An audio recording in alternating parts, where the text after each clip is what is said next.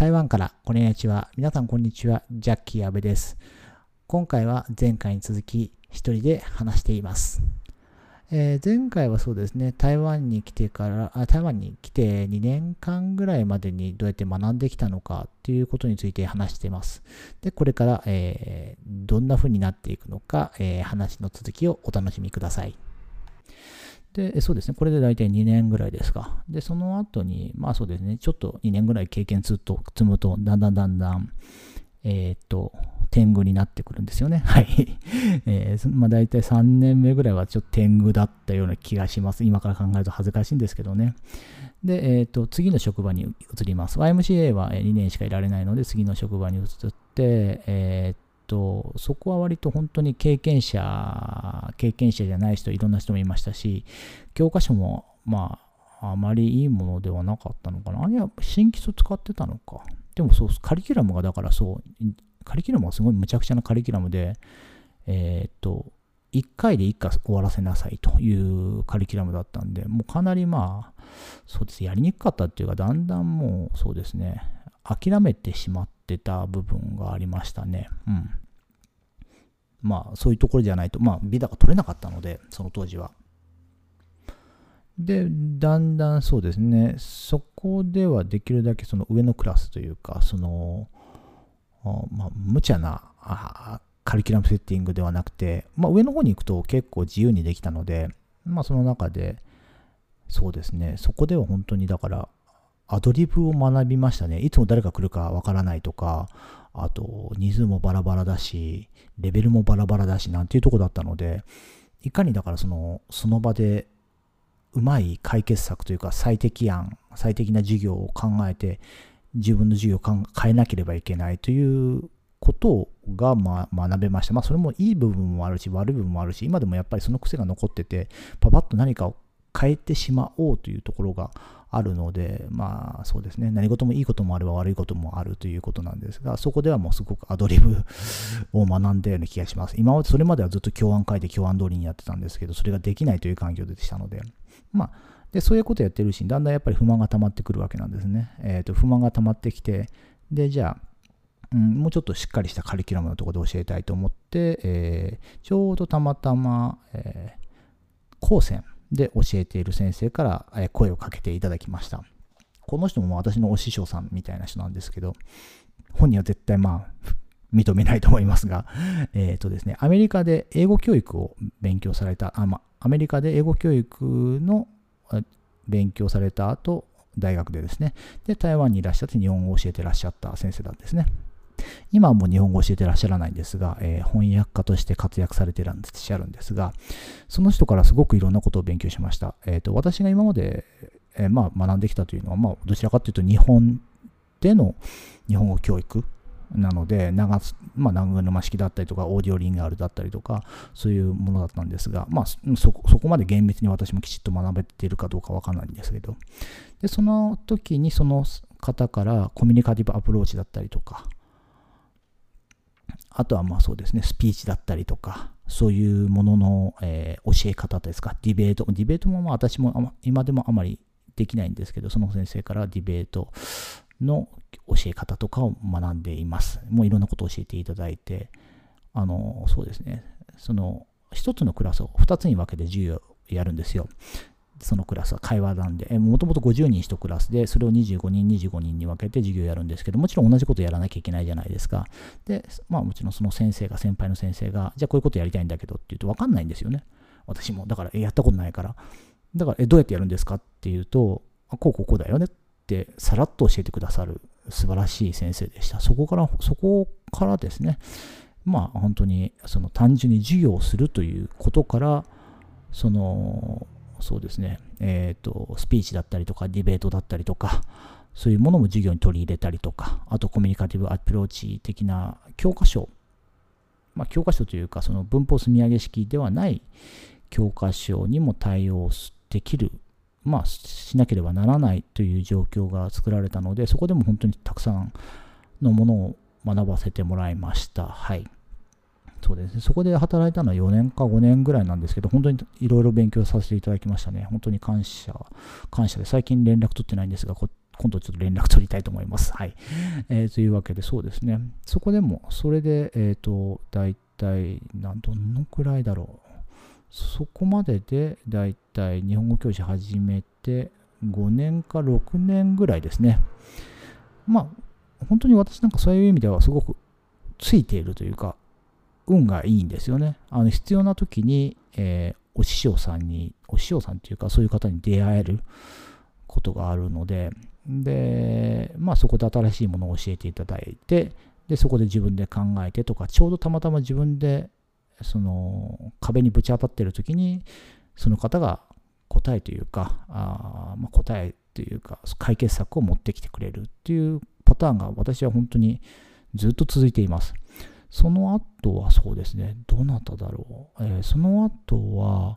あ、あのー、UC サンディエゴの東作先生、あの、ちょうどたまたま新しい学校に入った時に、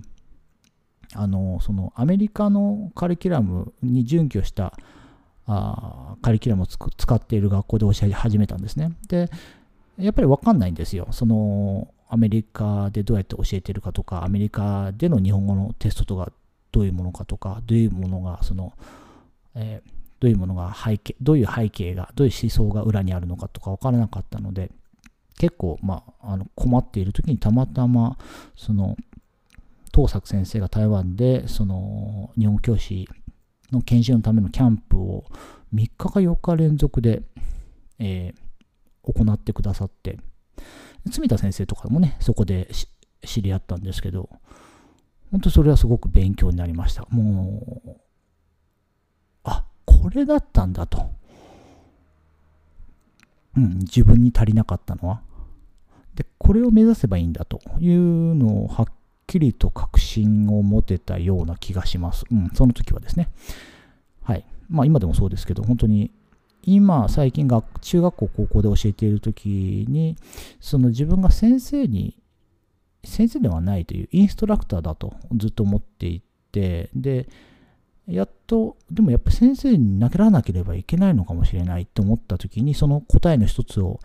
持ってきてくださったのが東作先生だったのかな。うん。まあその後にもう一つ、もう一人の先生が持ってきてくださるんですけど、はい。そうですね。で、そこで、あの、21世紀スキルとか、うん、を学んで、それをどうやって授業に取り入れるのかなんかを、学ばせていただきましたね。はいはい。そうですね。その時、それが大体何年前だ？それが大体8年前か9年前ですね。はい。で、その後にうちの学校が、えー、国際バカロレア？に、えー、加加盟かな？加盟することになって、えっ、ー、と、そこでもまた研修を受けることになります。どんな授業するのかなっって思ってワークショップ参加したんですけど本当に目から鱗のような授業ででやっぱりそれまでやっぱりね台湾とか台中とか狭い中でそれでもやっぱりねあのなんつうんですかまあ胃の中の蛙だったと思うんですねでね、その研修っていうのがやっぱり世界のいろんなところから先生いらっしゃってるんですね。で、香港の研修だったんですが、えー、まあ日本、えー、まあ台湾、香港、タイ、インドネシア、まあ本当にオーストラリアとかいろんな先生がいらっしゃって、もうすごくみんな優秀なんですよ。びっくりするぐらい。もうね、世界広いなとか、もう、もうね、情けな、情けなさすぎてね、笑っちゃうぐらいです。だからその時自分が思ったのは、本当にでも、まあ、そうですね、情けない以上にワクワクしてました。はい。で、そこでもいろんなことを学ばせていただいたていうんですね。それその時はまあ IB の教え方、バカロレアでの教え方だったりとか、概念学習とか、えー、そういうものを教えていただきました。それはまあ全然まだ自分のものになってないんですけどね。うん。はい。そういう感じです。だからそんな感じでまあいつも、えっ、ー、と、どなたかに、たまたまそのいろんな方に教わって、たまたま、まあ、あとは学生が教えてくれたりね、えー、生徒が教えてくれたりとか、あとはまあ本が教えてくれたりとか、ただ私ね、やっぱり本本よりも誰かと話した方がいろんなことが学べるタイプなんだなってよく思うので、まあ、もちろん本は読みます。ただ、それ以上に、えーと、研修だったりとか、そういうところで、えー、いろんなことを学んできましたし、もう本当に運よくいろんな人と出会えて、その中から学びを積み重ねてきたのかなと思うんですね。あ、そうそうそう。だから、あの、バカロレアの時に、えっ、ー、と、熊谷さんという日本の英語の先生と知り合いまして、まあ、本当にすごいんですよ。その、えっ、ー、とね、やっぱり、ね、自分バカだったなって思うんですよ。正直ね。あのいや、授業のことは考えますけど、その、なんつうんですかね、もっと深さとか、やっぱりファシリテートとかするときって、やっぱりその自分の主観的な思想のみでは成り立たないと思うんですね。やっぱりいろんなことを考えて、いろんな角度から考えて、で、いろんな考え、人の考え方をまとめて、一つの方向として導くみたいな能力が必要になってくるときに、以前はや教案会で教案通りに教えていくっていう方法だったじゃないですか。だから、そんなことできないんですよね。で、やっぱりそのことにで、その先生の話とか聞いたりとか、その学生の話とか聞いてる、そのあの熊谷先生の話、学生の話とか、どういう授業実践とかされてるかとか話を聞いてるうちには、本当にね、自分に足りないものをすごく感じた、あ感じましたね。はい。にうん、というか、最近ちょっとそうですね、あの、もう一回勉強し直さなきゃなって こうやって話しながら反省ばっかりするんですけど、まあいいや。はい。ですね。もちろん、えっ、ー、と、そうです。ブルースに関しても同じです。ブルースも本当にいろんなことを教えてくれましたっていうかね、と最初はね、本当に教えるんじゃなかったって思いましたけどね。本当すごいんですよ。うん。そのエネルギーとテクニックとテクニックとか知識とか思考力とかってなかなか高い次元で組み合わさらないことができる先生の一人だと思ってるので、で、クリティカルシンキングもあるじゃないですか。私実はだから、あのー、さらっと彼が言ったことをメモして自分の授業に活かしたりとかしてるのは実はあるんです。本人にはあんまり言ってないんですけどね。ははははは。はい。えっと、はい。なので、まあそ、そんな感じで、あの、本当に、ブルースからもたくさんのことを学ばせてもらってますね。はい。そのぐらいかな。もう本当に私がだから、そうですね、その、日本語教師として学んできたことってていうのは、本当にたまたま誰かが教えてくれた。うん。っていうことばっかりですかね。うん。本当にだから、あのー、まあ本当にだからその大学時代から日本語教師になろうというふうに考えてらっしゃって、えー、今日本語教育に携わってらっしゃる方はたくさんいると思いますし、私の、まあ、でも、私と同じようにそのいろんな場面場面で何かの学ぶチャンスを得ながら成長していらっしゃる先生もいると思うんですね。うん、まあなのでどこでもやっぱり学べることはあると思います。ままあ、ひどい環境だったりとか苦しい環境もあると思うんですけどね。でそこで何を学んでで自分が何を失ったのかっていうのはやっぱり時々考えることもありますけど、でも、大体全てのことに関しては、糧になってます。はい。そうですね。というか単純に糧になってないことは忘れてる可能性の方が高いんですが、はい。なので、そうですね。うん、私の日本教師としてのバックボーンを支える私の学びというか、そうですね、学んできたことというのは、まあ、一つは、もう本当は一つというか、もう人ですね。あの、本とか、理論。理論ももちろん読みます。はい。あの、というか、読みますっていうほど読んでないんですけど、はい。本もできるだけ読むようにはしていますが、まあ一番は、うん、生徒、学習者。もう次はいろんな同僚ですね。そこから何を使うのかっていうのが私の学んできた方法です。はい。これが正しいとかこれが正しくないっていうのは本当にないので、ただ、あのー、自分で多分心配な人っていると思うんですね。多分私も途中で心配だったりしたんですよ。こういう方法で本当にいいのかとか、もしくは逆に天狗になっちゃってたりとか、俺は一番だみたいなね。そういう部分もあったと思うんですけど、でもいろんなことにチャレンジして本当に不安だったりとか、で、そこで誰かに出会って、うん、まあ、あの、交流、台湾でいうと、交流基金じゃないですけどね、台湾の交流協会というところが日本語教師研修とかやっていて、で、自分で何かやってた取り組みを、ちょうどたまたまそこでいらっしゃった先生が、